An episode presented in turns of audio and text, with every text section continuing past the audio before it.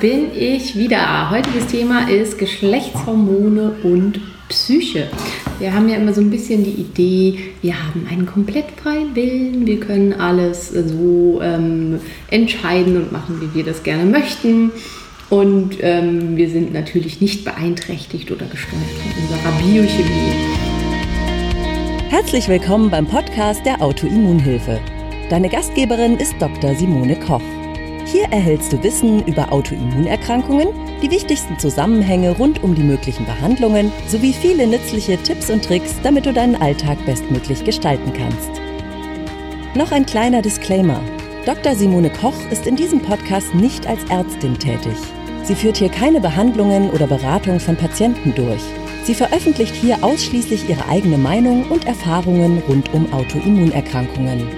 Die in diesen Beiträgen enthaltenen Informationen können keine Beratung durch einen Arzt ersetzen und sind keine medizinischen Anweisungen.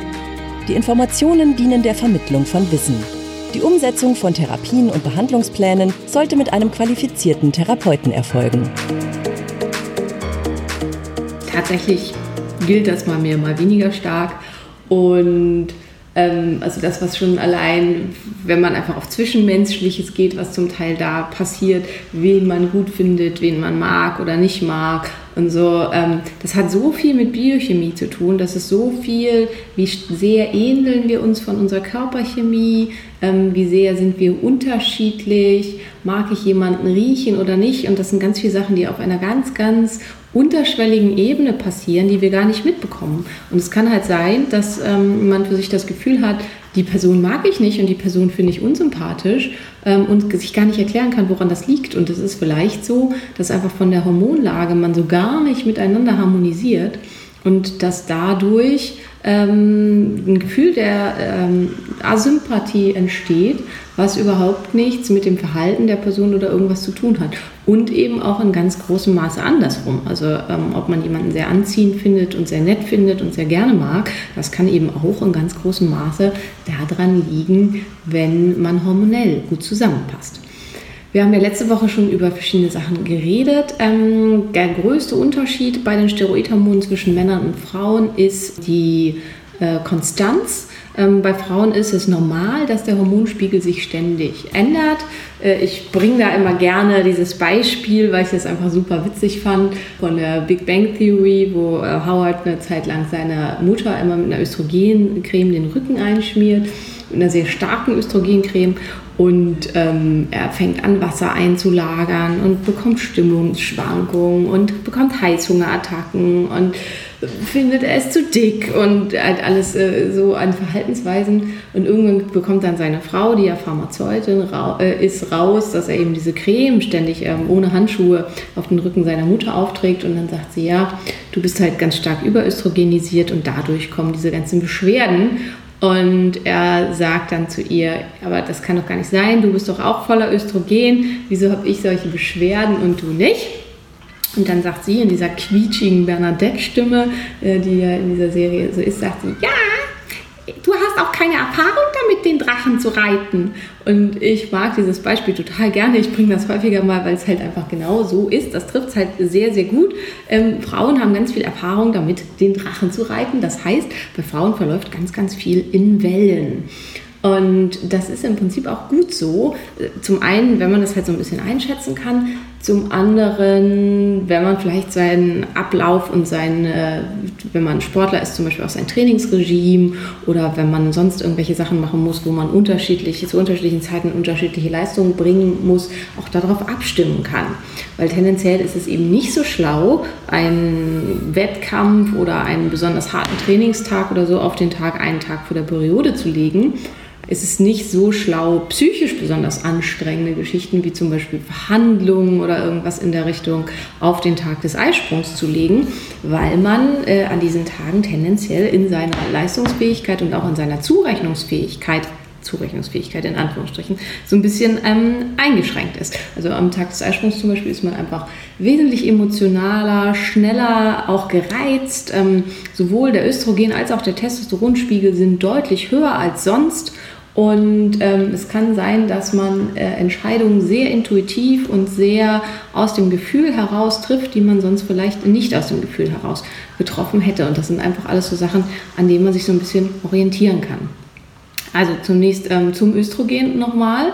Östrogen äh, also wenn hohe Östrogenspiegel da sind, ähm, führt das dazu, dass die Hirnhemisphären ähm, weniger spezialisiert sind. Das ist tatsächlich so. Es gibt auch irgendeinen so Sketch, viele kennen den vielleicht von einem, der halt so einmal ein weibliches, einmal ein männliches Gehirn da hat und der dann halt auch sagt, das weibliche Gehirn, die feuert, das feuert ständig überall, Feuer, Feuer, Feuer, Feuer und die kommunizieren alle miteinander, der eine Teil mit dem anderen und so weiter. Und das ist gar nicht so weit weg von der tatsächlichen Wissenschaft. Das ist wirklich so. Ähm, das weibliche Gehirn feuert permanent und feuert vor allen Dingen auch permanent aus ganz vielen unterschiedlichen ähm, Teilen des Gehirns, die dann miteinander kommunizieren. Das ist bei Männern nicht so. Bei Männern ist das Gehirn wesentlich spezialisierter, also einzelne Anteile sind wesentlich spezialisierter und ähm, kommuniziert, die Hirnhälften kommunizieren wesentlich weniger miteinander. Bei Frauen gibt es viel, viel mehr Verbindungen der Hirnhälften über den Hippocampus zueinander.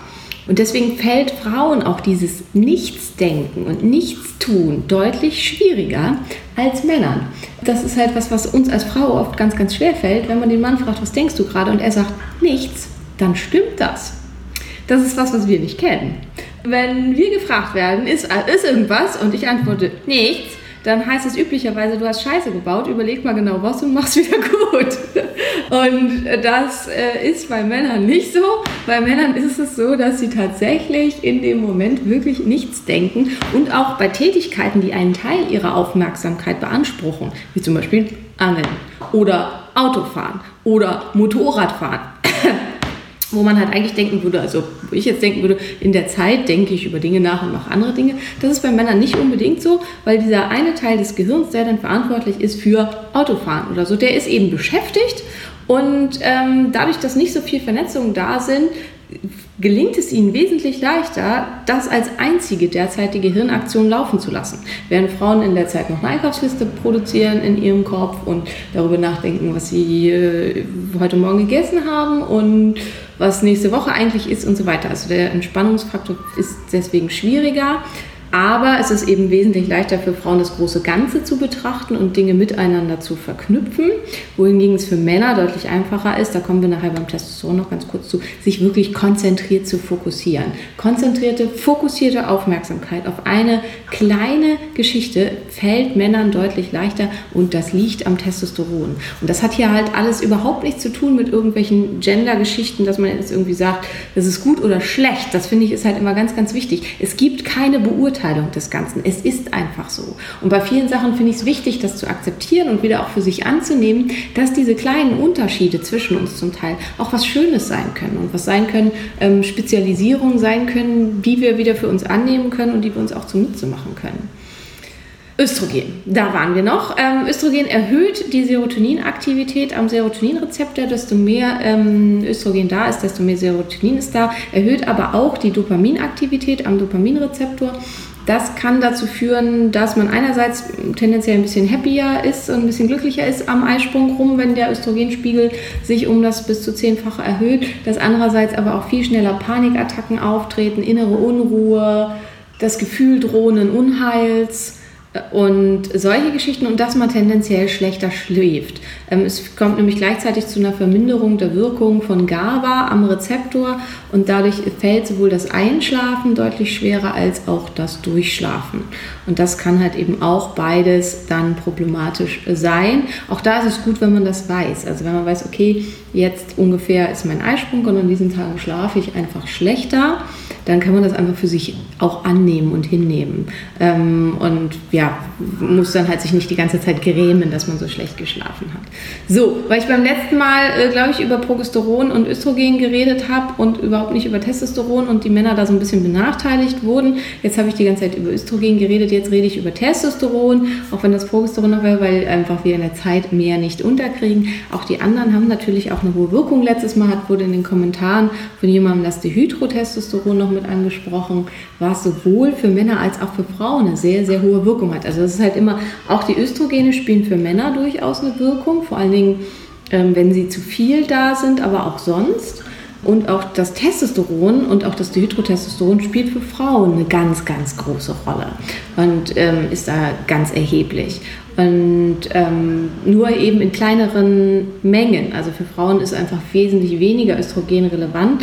Dadurch ist es aber auch so, dass für Frauen Verschiebungen in einem kleineren Bereich schnell zu Problemen führen. Wobei man sagen muss, auch bei Männern ist es so, ähm, dass schon Verschiebungen im Nanogrammbereich massive Unterschiede machen können und am Befinden vor allen Dingen machen können, weil Männer einfach nicht daran gewöhnt sind, dass es Großschwankungen gibt. Einmal kurz zur Tagesrhythmus des Testosterons. Üblicherweise, wenn Testosteron in normaler Art und Weise ausgeschüttet wird, dann ist der Peak des Testosterons morgens zwischen 5 ähm, und 7. Das ist der übliche Zeitraum auch von morgendlichen Erektionen. Das kommt dadurch, das hängt damit zusammen, weil hier der Testosteronspiegel am höchsten ist. Je nachdem, also wenn man dann natürlich noch sehr müde ist, dann nicht, aber für viele Männer ist da auch die Libido relativ stark ausgeprägt. Ist natürlich blöd, wenn man morgens zur Arbeit muss. Aber das ist das, was eigentlich normal ist, dass eben morgens ähm, der höchste Spiegel an Testosteron da war. Die ähm, Stimulation des Hodens der Testosteronproduktion erfolgt über das Gehirn, über LH und FSH. Die Gonadotropine, also LH und FSH, werden üblicherweise pulsatil ausgeschüttet, also immer so hoch, runter, hoch, runter, hoch, runter, ähm, führen dann zu einem relativ stabilen Spiegel an ähm, Testosteron im Blut insgesamt und der Tagesverlauf ist eben morgens zwischen 5 und 6 relativ hoch, ist dann relativ stark absinkend zur Nacht hin und erreicht sein Tief so gegen Mitternacht bis 2 Uhr nachts. Das ist so der normale Verlauf. Über die einzelnen Tage, also über den Monat, gibt es keine Veränderungen. Im Laufe des Lebens bleibt der Testosteronspiegel sehr lange sehr stabil, auf einer sehr stabilen Höhe und ähm, sinkt dann erst im Senium deutlich ab. Was aber sich ganz stark verändert, ist der Spiegel an SHBG, an Steroidhormonbindendem Globulin. Dadurch sinkt dann auch die Menge an freiem Testosteron schon sehr früh erheblich. Und das ist was, was oft immer noch auch von Therapeuten und von Ärzten ignoriert wird, und äh, weil gesagt wird, ja, ihr Testosteronspiegel ist völlig normal.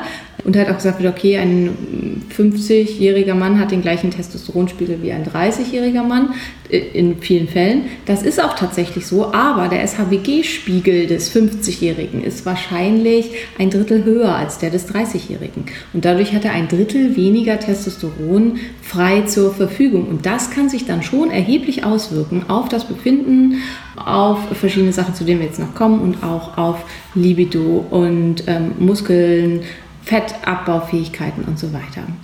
Ähm, Testosteron führt dazu, als Gegenzug zum Östrogen logischerweise zu einer deutlich stärkeren Spezialisierung der Hirnhälften. Die, und die Vernetzung der Hirnhälften miteinander ist ähm, deutlich geringer ausgeprägt. Dadurch kommt es zu einer stärkeren Ausbildung räumlicher Fähigkeiten, also vor allen Dingen was Fokus angeht. Also fokussiertes Sehen, fokussierte Handlungen werden durch Testosteron massiv unterstützt und äh, deutlich verbessert wohingegen der Raumweitblick, also auch was, was so insgesamt, ähm, äh, ja, wie heißt das nochmal? Also der Perimeter des Sehens bei Männern deutlich geringer ist als bei Frauen. Das liegt halt auch mit daran, Männer mussten fokussiert, zum Beispiel auf der Jagd oder so, äh, den, den, Blick haben und Frauen mussten eher wirklich die Kinderschar plus das äh, Vieh, was sie vielleicht noch hatten, plus ich muss ja auch noch Beeren sammeln und so mit im Griff haben. Dadurch ist der Perimeter des Sehens ähm, deutlich vergrößert gewesen. Ob das heute noch Sinn macht oder nicht, das ist total irrelevant, weil unser Körper weiß das nicht, dass das heutzutage für uns keinen Sinn mehr macht und dass es vielleicht ganz hilfreich wäre, wenn ich in bestimmten Momenten einfach auch deutlich fokussierter wäre und wenn der Kindererzieher in der Kita, die hier unten bei mir ist, ähm, der seinen Job sicherlich ganz, ganz hervorragend macht, aber wenn der in manchen Minuten vielleicht ein bisschen höheren Sichtperimeter hatte, das würde ihm helfen. Das ist unserem Körper aber egal, weil der hat eben noch diese äh, Idee davon. Testosteron macht kompetitiv, also die, der, äh, das Bedürfnis zu gelten und Besser zu sein als jemand anders ist ausgeprägter bei hohem Testosteronspiegel. Das ist tatsächlich so. Plus kompetitives Verhalten im Sport oder auch sonst führt zu einem höheren Testosteronspiegel. Das ist tatsächlich so.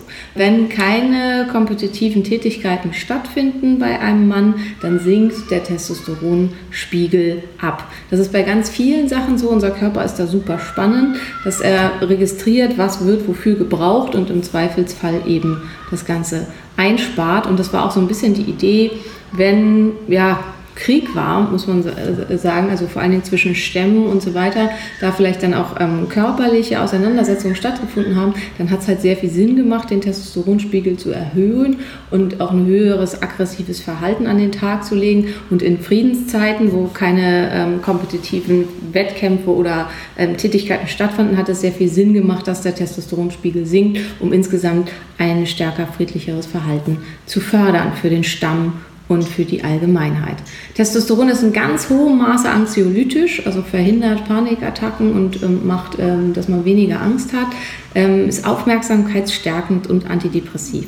Und das sind auch genau im Umkehrschluss die Dinge, die Männer als erstes merken, wenn das nicht mehr so richtig läuft. Sie neigen zu ängstlicherem Verhalten. Das ist bei Frauen auch so. Also gerade High-Testo-Frauen, die normalerweise einen sehr hohen Testosteronspiegel haben, merken oft so als erstes, dass sie nicht mehr so den Biss und die Durchsetzungsfähigkeit für sich haben und schneller einfach ähm, zaghaft und ein bisschen ängstlicher werden, was als sehr, sehr unangenehm empfunden werden kann.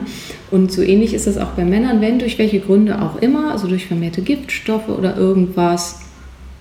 Ähm, Genau, also man merkt da Unterschiede sehr, sehr schnell. Es kann durch eine geringe äh, Menge an Giftstoffen äh, sein. Das kann zum Beispiel manchmal auch sein, also eine größere Mahlzeit von zum Beispiel Fisch oder Thunfisch oder irgendwie sowas kann mit daran schuld sein, dass der Testosteronspiegel sich um kleine Sachen ähm, vermindert, um kleine Mengen vermindert und dass dadurch dann eben leichte Depressionen auftreten, dass man einfach müder und ähm, trauriger und so weiter aufwacht und dass es dadurch schwierig wird. Gerade also Übertrainings, Überleistung, sehr, sehr viel Stress führt halt eben auch zu einem deutlichen Absinken des Testosteronspiegels, vor allen Dingen auch bei Männern und kann dann eben zu Aufmerksamkeitsstörungen, zu vermehrter Zaghaftigkeit und Ängstlichkeit und zu depressivem Verhalten führen. Und das beißt sich dann halt wieder in den Schwanz, weil dadurch wird dann gefördert, dass weniger Aktivität stattfindet, dass vor allen Dingen weniger Muskelaktivität stattfindet und dass dadurch dann weniger ähm, Testosteron im Nachschluss auch wieder gebildet wird und dass sich das Ganze verstärkt. Testosteron und vor allen Dingen die Hydrotestosteron machen eine erhöhte Risikobereitschaft. Es gibt da ähm, den sogenannten Sensation Seeking Score. Ähm, da, das ist so ein, so ein Fragebogen, ähm, wo man halt äh, nachguckt, wie hoch ist die Bereitschaft, die Risikobereitschaft, die Bereitschaft, im Zweifelsfall auch sein Leben aufs Spiel zu setzen, die Bereitschaft oder die, der, der Drang dazu, immer Neues zu entdecken und Neues äh, zu machen. Und da hat man sehr, sehr klaren Zusammenhang gefunden zwischen ähm, Testosteronspiegel und vor allen Dingen die Hydrotestosteronspiegel und der Höhe der Scores.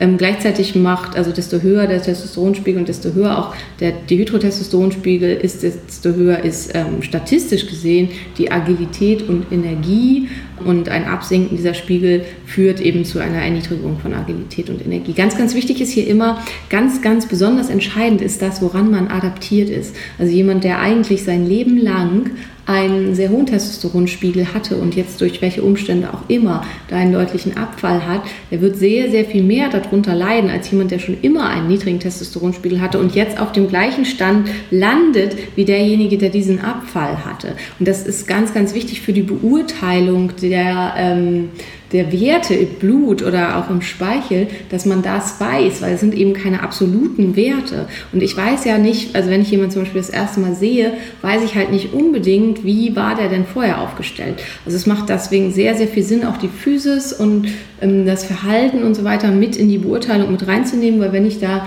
einen Mann sitzen habe, der sehr groß ist, der seinen, einen sehr ausgeprägten ähm, Bartwuchs hat, der äh, sehr breite Schultern hat, der wird ziemlich sicher ähm, immer einen sehr hohen Testosteronspiegel gehabt haben. Und wenn der jetzt kommt mit einem sehr niedrigen Testosteronspiegel, dann ist davon auszugehen, dass das nicht normal ist für ihn. Und dass das, auch wenn der noch im Normbereich ist, dass es für ihn problematisch ist. Ja, äh, zu Fragen, hier kommen jetzt Fragen zu PCOS und weiß nicht und so, das ist halt nicht das Thema heute. Also ich mache es immer live zu einem bestimmten Thema.